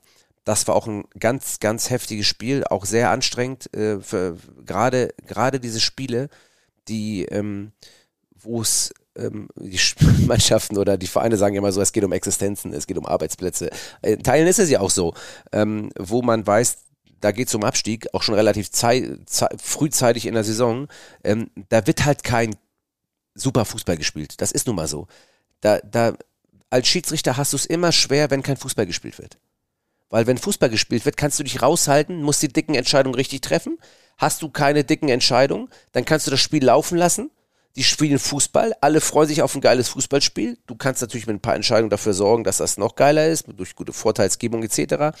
Aber zu tun hast du immer, wenn eine Zweikampfbeurteilung, wenn Zweikämpfe von mehr als 30 Foulspielen in einem Spiel sind, dann hast du zu tun, dann kannst du nicht jedes Foulspiel richtig an. Dann musst du gucken, wie schaffe ich es, die Balance zu halten. Dann schaffst du es manchmal nicht. Dann pfeifst du da ein, den du da nicht pfeifst, weil es aufgrund der Anzahl einfach nicht möglich ist. Und dann hast du Theater. Und wenn du dann nicht ausgeglichen bist, wenn du es dann nicht schaffst, Ruhe zu bewahren, wenn dann vielleicht auch körperliche Mängel dazukommen ähm, äh, oder wenn vielleicht auch Dinge dazukommen, die in anderen Lebensbereichen nicht funktionieren, weil es ist immer eine Schiedsrichterei und ich weiß nicht, ob man das, kann man auf, natürlich auch auf andere Berufszweige auch ausdehnen. Wenn ich irgendwo eine Baustelle habe, dann kann es manchmal sein, dass ich die mit in den anderen Zweig mit reintrage. Ja klar. Das, also das geht ja auch ganz normal arbeitenden Menschen so. Definitiv. Und das, und dann gibt es aber zwei, dann gibt es aber zwei Möglichkeiten. Entweder ich schaffe es, mental zu sagen, ich, hier, hier ist eine Grenze, jetzt fahre ich zu einem anderen Job, ich bin komplett weg davon. Das muss man imaginär sich eine Barriere aufbauen. Oder man sagt, ich gebe das Spiel zurück. Ich schaffe es nicht. Ich bin momentan nicht in der Lage, weil es mir nicht gut geht. Aus welchen Gründen auch immer. Und das muss man lernen. Und das muss man lernen und das ist extrem wichtig. Das kann ich jedem nur sagen, dass man es nicht übers Knie brechen sollte, weil das geht nach hinten los. Nimm uns mal mit in die Schiedsrichterkabine nach so einem Spiel Mainz gegen Schalke, was einfach, das klingt mental so anstrengend. Du sitzt dann da drin und im Idealfall seid ihr zumindest happy, dass er es gut über die Runden gebracht hat, habt, aber das fühlt sich ich, ich stelle mir vor, das fühlt sich dann in deinem Kopf so an, als hätte einer mit dem Schnitzelklopfer links und rechts ein paar Mal, weil du ja so die ganze Zeit die Antennen ausgefahren haben musst und äh, so voller Adrenalin bist, sitzt man dann da einfach und selbst als Patrick Ittrich ist man dann auch mal einfach leer und leise und guckt mal so vor sich hin. Ja, das, äh, das gibt schon. Es gibt manchmal Momente, wo ich sitze und nichts sage. Das ist bei mir natürlich Schwer Seltenheitswert und verstehen die Menschen wahrscheinlich nicht, aber ähm, das gibt es in der Tat, ähm, dass man da erstmal sitzt und äh, völlig, völ ich will nicht sagen apathisch, aber man ist mal platt. Also so auch, auch äh, ähm, ja nicht nur körperlich, sondern mental platt. Das gibt es schon. Aber da wir ja meistens gute Spielleitung haben, Ja, gut, ne, ist das hinfällig. ja. rasten wir natürlich aus in der Kabine Ja. danach und freuen uns und dann ist natürlich noch mehr Adrenalin da, aber es gibt natürlich die Momente, ähm, wo man wo man auch kaputt und down ist, auch nach guten Spielen manchmal einmal sagt, erstmal brauche ich jetzt mal ganz kurz mal drei Minuten und muss mich mal sammeln äh, und dann kann das weitergehen. Das gibt es natürlich schon. Nenn mal, sag mal, was ist dein festes äh, Schiedsrichterteam? Wie heißen deine Assistenten? Mein Assistent, Schiedsrichterassistent 1 ähm, ist Sascha Thielert. Das Ja. ist immer der, der bei den Trainerbänken läuft. Und mein Assistent 2 ist Thomas Gorniak aus Bremen. Das sind die beiden, mit denen du eigentlich immer. Mein, mein festes Team, mit dem ich eigentlich immer unterwegs bin, was nicht immer funktioniert, wenn zum Beispiel ein Wochenende davor ähm, eigentlich gilt der Grundsatz, dass man nicht zwei Wochen nacheinander denselben Verein hat. Mhm. Ähm, weil da natürlich, wenn im Vorwege was passiert ist, am Wochenende vorher, dann kannst du da nicht nochmal hinfahren nach nächstes Wochenende sagen, was will der da schon wieder? Ne? Schön Theater gehabt und jetzt ist er wieder da. Das kann man auch mal aufweichen, wenn alles in Ordnung ist, so, ähm, ähm, aber grundsätzlich versucht man schon, dieses Team zum Spiel zu schicken. Und man hat es schon rausgehört, das ist für dich, diese Kameradschaft innerhalb dieses Teams, das ist mit das, das Schönste für dich, einem Mhm. Schiedsrichter sein, oder? Ja, total. Finde ich geil. Ich ähm, bin absolut ähm, ähm, kameradschaftlicher Typ. Ich mag es in großen Gruppen und in Gruppen zusammen zu sein, zusammen zu lachen, Spaß zu haben, weil das ist auch in meiner Spielleitung und auch in der Vorbereitung für mich extrem wichtig. Ähm, ähm, und auch im Team für uns wichtig, dass ich locker bin. Ich, es gibt, und auch da wieder gibt es Unterschiede. Die einen haben Kopfhörer im Ohr, die anderen legen sich ein Handtuch über den Kopf, die anderen sind ruhig, einige schreien rum. Ich weiß nicht, jeder hat so seinen Stil. Ich bin eher, wir sind lustig, erzählen ein paar Jokes, na, da gibt's noch mal ne, ein paar Witze. Äh. Und offensichtlich wird sehr laut gerne mal bei euch in der Kabine. Hast du, ne, du hast ja gesagt, es, da wird auch gerne immer mal rumgeschrien. Ja, da kann auch mal, da kann auch mal rumgeschrien. Jetzt nicht, ich, ich hau da jetzt nicht gegen die Wände, sondern aber man freut sich natürlich auch mal nach einer Spielleitung oder wir sind auch, auch ich weiß, wann der Fokus beginnt. Trotzdem ist für mich, wenn ich aus zu Hause rausgehe, aus der Tür, und auch wenn es ein Tag vorher ist, weiß ich, jetzt ist Fußball-Bundesliga oder zweite Liga. Das weiß ich und das ist immer so im Hinterkopf, aber ich bin trotzdem entspannter mittlerweile als früher und nicht so verbissen. Ähm, und, und ähm, das ist auch, glaube ich, gerade auch so ein Erfolgsgarant, weil die letzten Spiele, auch die letzte Saison sehr, sehr gut liefen, äh, bis jetzt zur Verletzung, ähm, wo ich glaube, das ist genau der richtige Weg. Einmal ganz wichtig, dass ich körperlich fit bin und dass es mir gut geht. Das ist ein, auch ein wesentlicher Teil und ähm, ähm, das, das ist gerade vom, vom Rhythmus her innerhalb des Teams und auch von mir selber einfach gut passt die Lockerheit sorgt dann dafür, dass du auch mal schmunzeln kannst. Du hast, du hast mir das sogar gezeigt. Ich wusste das gar nicht, dass du, dass ein Postillon-Artikel über dich gab, als du damals Hertha gegen Bayern gepfiffen hast und äh, sich die halbe Fußballrepublik darüber beklagt hat, dass du so lange nachgespielen lassen hast. Das war heute gar nichts. Bis Lewandowski, ja, bis Lewandowski noch das Tor gemacht hat und dann gab es einen Postillon-Artikel, wo sinngemäß drin stand, äh, 1000 irgendwas, tausendste, 1300. Nachspielminute. Montag, Mittag war das Spiel abgepfiffen von Patrick Edrich. Das ist schon, also ich glaube, also das ist doch auch, findest du, glaube ich, ganz gut, ne? Ich finde sowas geil. Ja, ja, das ist doch, gehört ja dazu. Ich meine, dass das jetzt nicht alle geil finden, weil es natürlich, ich kann die, kann die Fanseele, natürlich bin ja auch früher auch ins Stadion gegangen und habe äh, hab, hab in Hamburg, ich sage jetzt nicht welchen Verein, aber ich war natürlich auch dahinter am Zaun und habe mir das als kleiner Junge logischerweise auch angeguckt und habe äh, hab da mitgefiebert und das, wenn man als, als, als Verein in Bayern München an dem Rand einer Niederlage hat und dann schießen die in der 96. das 1 zu 1, dass sie das nicht alle geil finden da in Berlin äh, bei ausverkauftem Haus, das ist ja logisch und das kann ich auch ein Stück weit nachvollziehen, aber ich bin halt dafür da, halt dieser Puffer zu sein, auch für die Menschen und, ähm, und, und ich muss die Regeln einhalten und wenn, wenn die Nachspielzeit die Nachspielzeit sein muss, dann ist das so. Ist das so. Ja. Was ich gar nicht so wusste, ist, dass ihr nach dem Spiel so eine ausführliche, detaillierte Aufbereitung eurer Laufdaten äh, oder beziehungsweise ich habe einfach noch nie darüber nachgedacht, dass das ja eigentlich logisch ist. Ja. Und ähm, da sieht man, weil auch das hast du mir gezeigt, zum Beispiel, mit einer Heatmap, wo du überall auf dem Feld langgelaufen bist. Mhm. Also mit Strich raus, wenn du mal zum Trainer gegangen bist und so weiter. Ja. Man sieht auch die Distanz, die ihr, die ihr gelaufen seid. Man sieht, glaube ich, auch, ne, schnellster Sprint ja, und so weiter. Genau, 38 km/h war jetzt ähm, bei Gladbach bei mir. Also ich bin der schnellste der Bundesliga mit Abstand. 38 km/h, das ist Kilian Mbappé, du Pfeife. Da musstest du dich auch selber gerade zusammenreißen. Ja, total. Aber ich finde das, find das, total, find das total spannend. Und was, was fängst du dann mit diesen Daten an, die du da bekommst? Geben die dir Rückschlüsse? Auf äh, irgendwas? Oder musst du es immer ins Verhältnis setzen, auch dazu, dass du dir das Spiel nochmal anguckst? Ähm, ja. Man kann daraus natürlich Rückschlüsse ziehen. Wie viel laufe ich generell in einem Spiel? Um welches Spiel handelt es sich? Wie viel laufe ich in dem Spiel? wie viele Sprints habe ich, wie viele Intervalle laufe ich. Am Ende glaube ich, dass man natürlich als Schiedsrichter in der Bundesliga fit sein muss und überall dastehen muss, um gute Entscheidungen zu treffen. Das heißt, immer in Spielnähe, so dass ich eine optimale Position habe. Dazu muss ich nicht zwingend zwölf Kilometer laufen. Ja, es gibt Schiedsrichter, die laufen viel mehr als ich und die ähm, sich anders in Position bringen, die andere Sprintwerte haben, als ich ganz davon abgesehen, sage ich ganz ehrlich, bin ich auch mit 44 ähm, noch nicht ganz. Wirst erst ja, 44. mit fast 44. Lebensjahr okay. ähm, bin ich äh, bin ich auch nicht, ich werde da keine 30 km/h mehr erreichen äh, im Sprint, das ist einfach mal so. Ähm, hab mir aber einen Stil angeeignet mittlerweile, wo ich immer da bin, wo es brennt. So, und ähm, ich laufe meine 10 Kilometer im Spiel ungefähr, würde ich sagen. Äh, wie gesagt, das geht von 9,5 bis 12 sicherlich. Und auch je nach Spiel kann es mal mehr, kann es mal weniger sein. Nur Aber, kurz zur Einordnung. Ein Ja. Mittelfeldspieler läuft so im Schnitt so 11. Also ihr lauft Ja, also ein guter Ne, Mittelfeldspieler. ein guter ne? Mittelfeldspieler. Genau, richtig. Also ihr lauft im Grunde genommen in einem Durch, bei einem Durchschnittswert von so 10, 11 Kilometern, Ja. seid ihr genauso viel auf dem Feld unterwegs Richtig. wie das Arbeitstier auf der 6. Ganz genau. Ja. Das muss man so sehen und ähm, das ist aber mittlerweile normal. Also Mhm. da kann man sich jetzt auch nicht so verkaufen.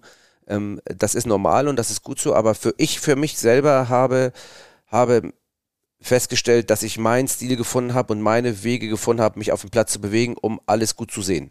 Da bin ich überall unterwegs und weiß, was ich werde keine, wie gesagt, super Sprintwerte und auch keine 20 Sprints mehr in einem äh, Spiel machen. Ähm, muss ich aber auch nicht für das, was ich gerade leiste, ist es völlig in Ordnung so. Und wie gesagt, und da ist aber jeder unterschiedlich. Ne? Also es gibt die Schiedsrichter, die haben zum Beispiel, ich bin einer, der öfter lange unterwegs ist und nicht immer überall hinsprintet, sondern es gibt auch Schiedsrichtertypen, die ähm, stehen und aus dem Stand in Vollsprint gehen und irgendwo hinterher sprinten. Also jeder hat seinen eigenen Stil auf dem Platz. So, Und ähm, deswegen ist es, sind diese Werte sehr interessant, ja, aber sie sind nicht Monster notwendig. Aber du siehst natürlich, wenn einer jetzt ganz, wenn da jetzt sieben Kilometer stehen oder, oder sechseinhalb oder so, dann denkst du, boah, sollte man sich, weil diese Werte bekommen ja nicht nur ich, die Bewertung kommt der Coach, äh, die Bewertung kommt der Athletiktrainer, die bekommen alle diese Werte und dann sagen sie einem, geht's dir nicht gut oder hast du Schmerzen oder kann, kann ja sein, dass man sagt, oder bist Ging, du fit ging oder gestern Abend länger? Ja. Ja, oder genau. Äh, deswegen sind die natürlich, haben die natürlich einen Aussagewert, ähm, Mhm. aber wenn sie im Rahmenbereich sind, dann, dann Okay. ist es völlig okay. Ja. Du hast gesagt, du hast deinen Stil auch damit gefunden. Wie würdest du deinen Stil als vierter Offizieller beschreiben? Da draußen an der Seitenlinie. Wie zähmt Patrick Ittrich die teilweise wild gewordenen Bundesliga-Trainer? Ich bin, ähm, da bin ich sehr, sehr rigoros. Also ich bin auch da Zuckerbrot und Peitsche. Ähm, als vierter Offizieller ähm, musst du zuhören, musst aber auch ganz klare Grenzen setzen, weil ich gewisse Verhaltensweisen überhaupt nicht mag. Von Spieloffiziellen wie Trainern und Co-Trainern und Auswechselspielern und Managern, die da mit sitzen und wer auch immer, ne? Ja. Ganz genau. Und da äh, natürlich ist es legitim, Emotionen zu haben bei Entscheidungen, die das Spiel beeinflussen können. Aber wenn dann aufgesprungen wird bei einer Einwurfentscheidung, die man so oder so treffen kann, und da wird ausgeflippt und da wird rumgestikuliert und abgewunken, dann bin ich der Erste, der dem Schiedsrichter sagt, hier gelb oder weg. Das sage ich auch so offen, weil ich das auch so möchte, dass das in der Form nicht so gelebt wird, weil das ist ein Vorbildcharakter. Den habe auch ich in meiner Außendarstellung als Schiedsrichter und den hat jeder andere, der da steht, auch. Und Emotionen sind, werden immer als Argument benutzt für Fehlverhalten. Und das lasse ich nicht durchgehen, weil sie immer wieder als Argument für Fehlverhalten. Es kann, wenn ich, ne, wenn ich dir zehnmal sage, ich habe dich betrogen als Frau oder als Mann, ja, aber mir tut das alles so leid, da muss man sich irgendwann mal die Gedanken machen, ob der das so ernst meint. Und wenn ein Spieler oder ein Trainer oder ein, oder ein Funktionär zu dir kommt und sagt, äh, das tut mir aber so leid, nachdem er das dritte Mal innerhalb der Saison ausgeflippt ist, dann, dann, dann kann man das nicht mehr ernst nehmen. Und dann muss man mit den Konsequenzen leben, die diese Emotionalität Emotionalität auf Grundlage dieses Fehlverhaltens hat. Und das wird meistens auch nicht akzeptiert und das ärgert mich.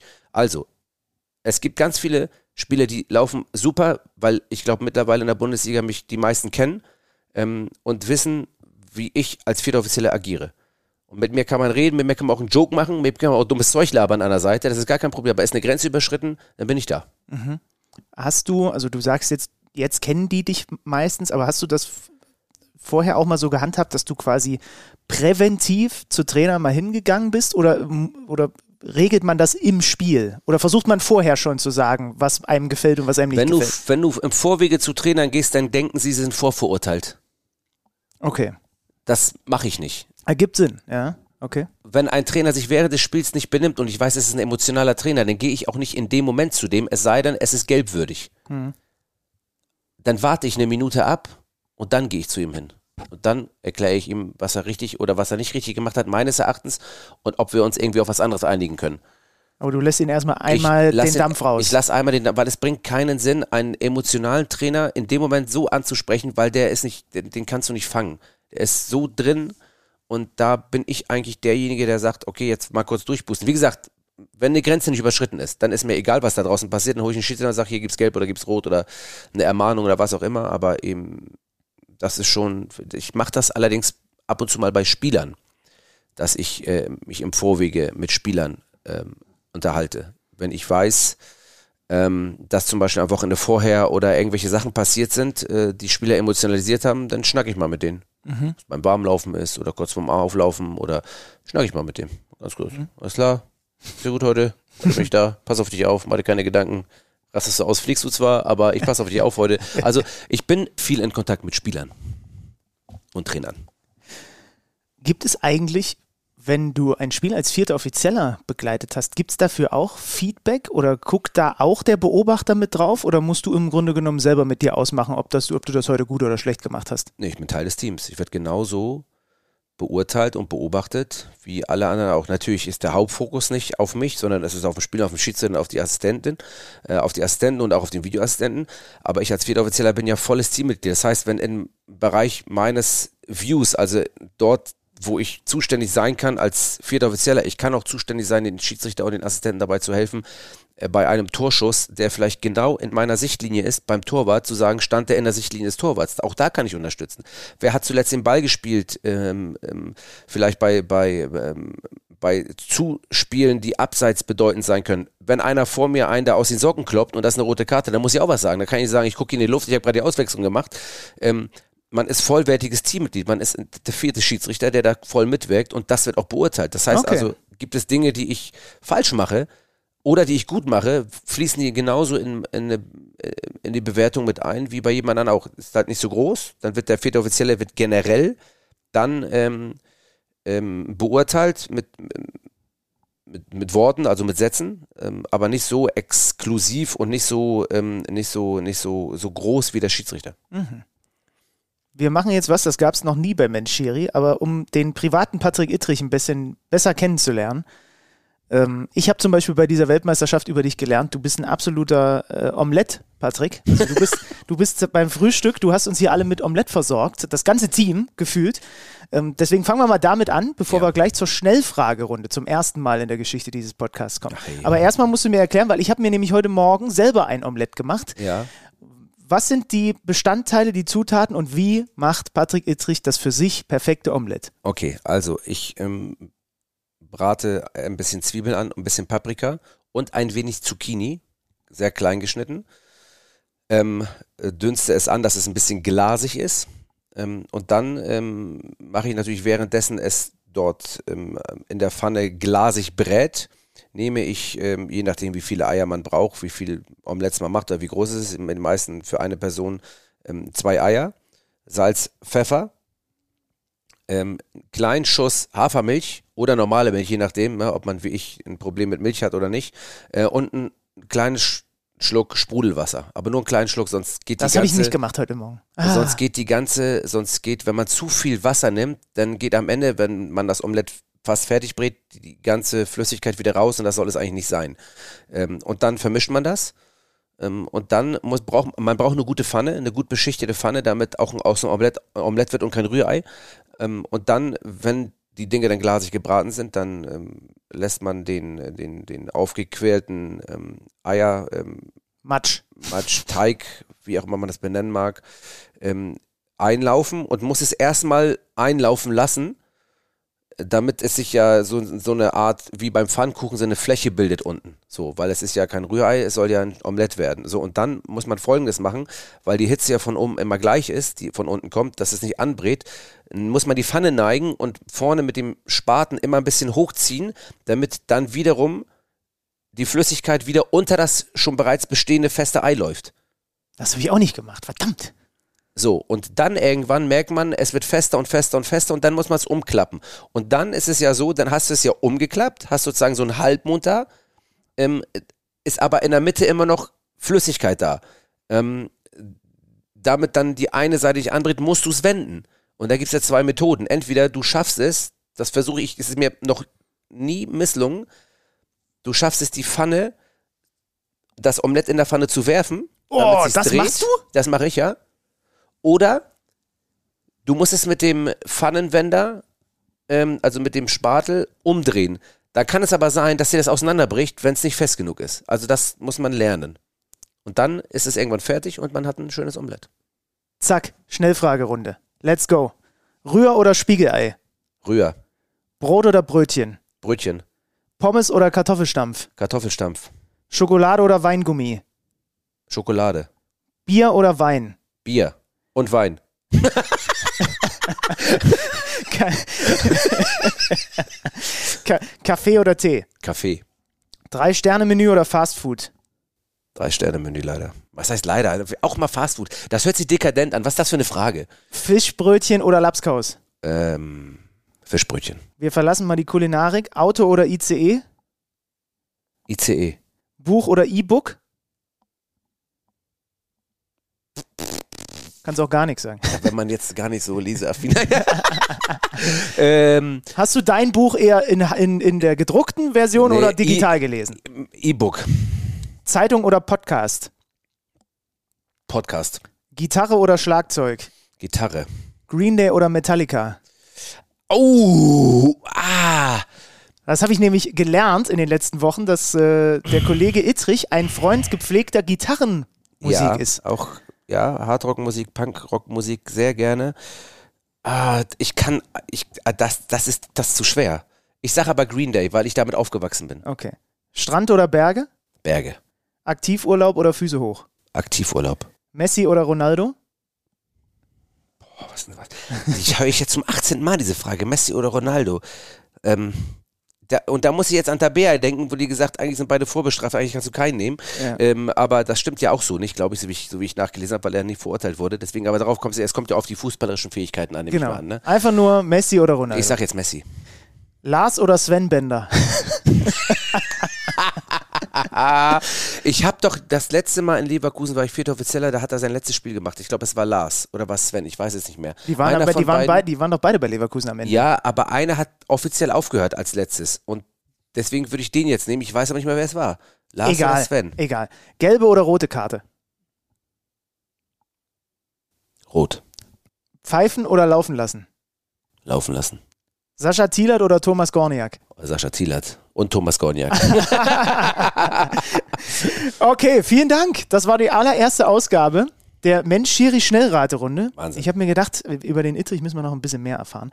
Ähm, weil wir gerade deine beiden Assistenten nochmal hatten, müssen wir uns eigentlich Sorgen machen, jetzt wo es das halbautomatische Abseits gibt, dass wir bald keine Schiedsrichterassistenten an der Linie mehr haben? Nein, weil es wird ja immer noch auf dem Platz entschieden. Man hilft nur, die, nur die Erkennung erf- läuft schneller.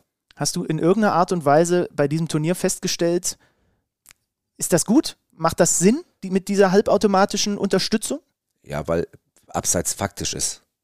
Wie ähm, bei der Goal Line Technology, Ball im Tor oder nicht im Tor. Also wir können nicht mehr darüber reden, dass wir sagen, ähm, ähm, das ist aber knapp und das ist nicht klar falsch. Viele benutzen immer noch die Wort, also benutzen immer noch ähm, das Argument, äh, ist ja keine klare und offensichtliche Fehlentscheidung, wenn du drei Millimeter am Abseits stehst. Ja, ist aber faktisch, also doch. Und insofern finde ich es eine gute Errungenschaft, weil es halt auch den Überprüfungsprozess erleichtert für Mhm. den Videoassistenten. Zum Abschluss.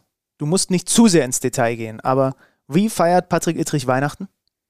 Mit der Familie zu Hause. Ähm, Habt ihr so Tradition oder irgendwas? ich bin sehr, ich bin da traditionell unterwegs, ja. Es gibt Kartoffelsalat und ähm, je nachdem, wer Fleisch ist und wer nicht, dann mit Würstchen oder ohne Würstchen. Und am ersten Weihnachtsfeiertag gibt es Ente mit Rotkohl und mit äh, Kartoffeln und selbstgemachter Soße. Wobei ich diesmal zugestehen muss, ich glaube, ich lasse die Ente heute liefern, weil ich nicht so viel Zeit habe, die zuzubereiten. Aber ich bin mir noch nicht sicher. Ähm, aber so läuft das bei uns ab und alles, ähm, alle Familienmitglieder meiner, ähm, meiner, meiner Frau sind dabei. Ähm, also der Schwiegervater und die Schwiegermutter und ihr Sarahs Bruder, also von meiner Frau, der Bruder ist dabei und alle Kinder, unser Au pair. Also es wird riesengroß dieses Jahr. Und Ah, schön. am ersten Weihnachtsfeiertag kommen noch Dennis Schurmann und seine Frau und sein Sohn zu uns. Ähm, das ist der ukrainische Schiedsrichter, ähm, der in Hamburg ist und mit, mit dem wir uns auch schon angefreundet haben, den wir am Anfang sehr betreut haben.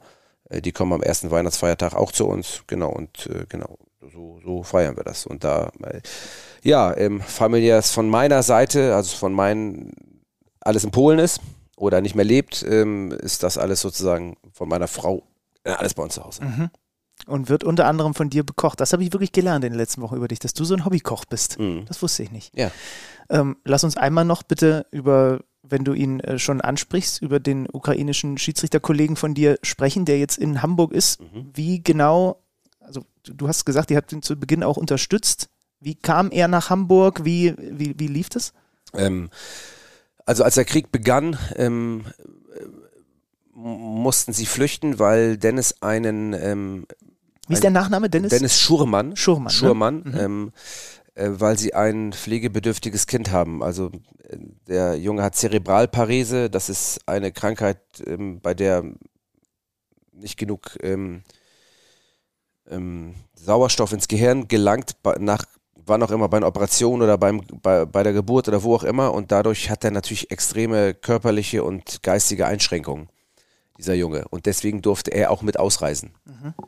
Ähm, und ähm, genau, und die sind jetzt hier und das ging über Roberto Rossetti, das ist der Chef der UEFA. Da kam eine Anfrage über äh, den ukrainischen Fußballverband, dass Dennis jetzt nach Hamburg kommt. Ähm, er ist in Hamburg gelandet auf- aufgrund irgendwie von Kontakten ähm, und ähm, dadurch kam dann der Kontakt zu Lutz Fröhlich, dem äh, unserem sportlichen Leiter, und der hat dann mich dann angerufen und gesagt, Patrick, pass auf, äh, äh, kannst, das, kannst du da was machen? Und ich habe, klar, klar kann ich was machen. Und dann habe ich sofort die Nummer von ihm bekommen und als sie da waren, sofort hin und ähm, ich muss schon sagen, ähm, als ich das erste Mal, äh, die sind untergekommen ähm, in so einem kleinen Holzhaus bei uns ganz in der Nähe in der Tat, also wir wohnen im Hamburger Nordosten ähm, und auch wirklich im Nebenstadtteil sind die untergekommen.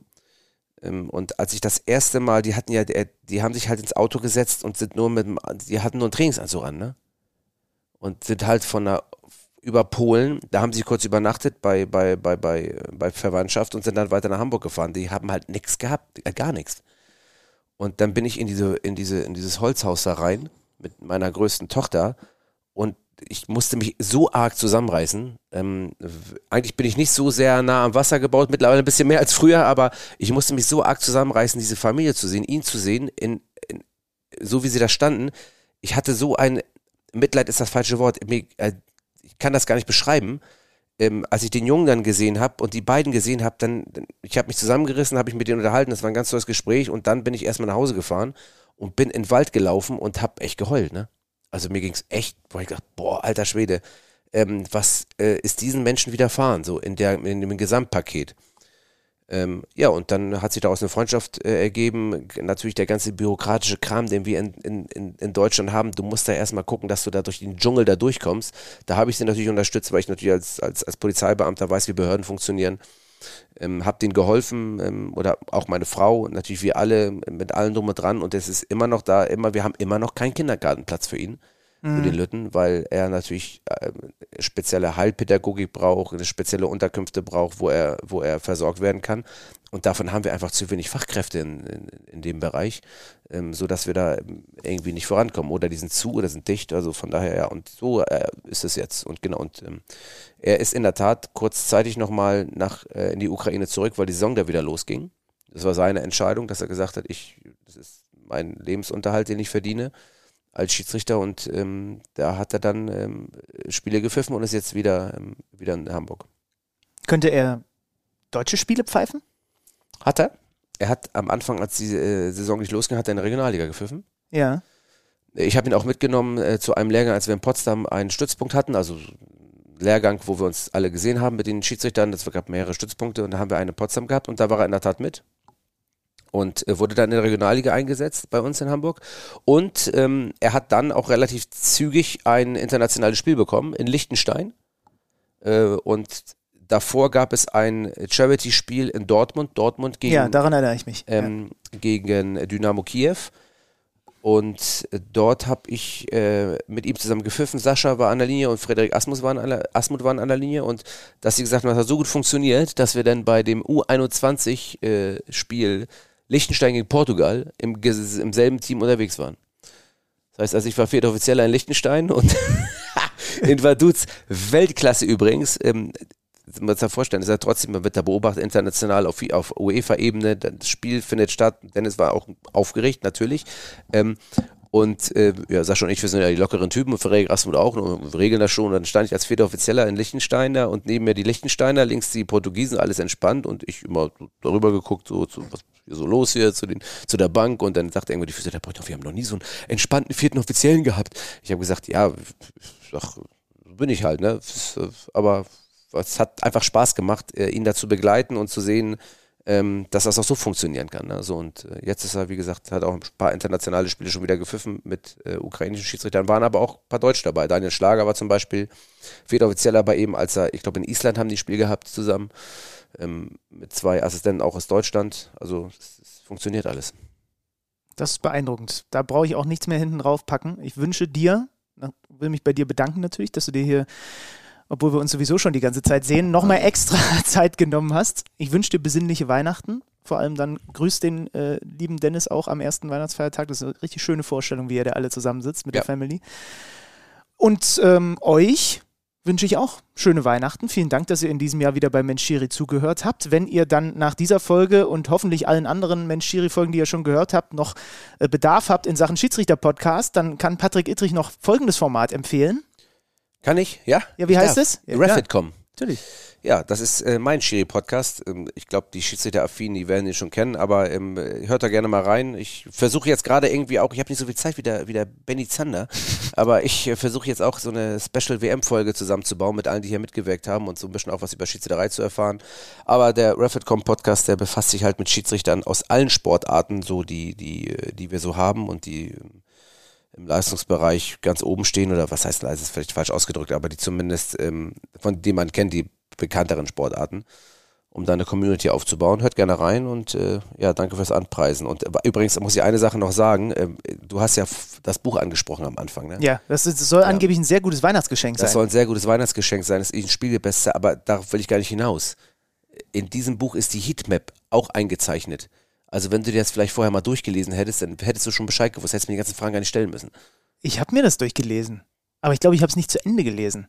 Ja, das ist mittendrin, die Heatmap. Ja, ja, aber ich glaube, die, die habe ich nicht gesehen. Warte mal, ist das da, in der Mitte sind so viele Bilder, oder? Ja, in der Mitte sind Bilder, aber da sind die Heatmap ist grau unterlegt, die haben wir so, die sind mit ich komm, eingedruckt auf Ich komme nicht Seite. mehr raus aus der Nummer jetzt. Ja, hier. kommt da nicht mehr raus, aber Leute, wir wollten gar nicht das Buch so, ich wollte einfach nur Benny Zander ein bisschen auflaufen lassen. Nichtsdestotrotz. Gut, das ist, das, Gott sei Dank hast du das in den letzten Wochen kaum gemacht in unserer gemeinsamen Zeit. Okay, das war's jetzt aber wirklich. Vielen Dank ja. fürs Zuhören, gerne. Äh, ich wünsche mir zu Weihnachten, dass der ein oder andere äh, diesen Podcast noch bewertet bei Spotify oder Apple, eine Rezension da lässt. Refit.com haben wir empfohlen. Patrick, vielen Dank für deine Zeit. Sehr gerne. Und ähm, dann hören wir uns in alter Frische 2023 wieder. Frohe Weihnachten und einen guten Rutsch. Tschüss. Tschüss. Mensch Schiri, der Podcast von schiri.de und das örtliche.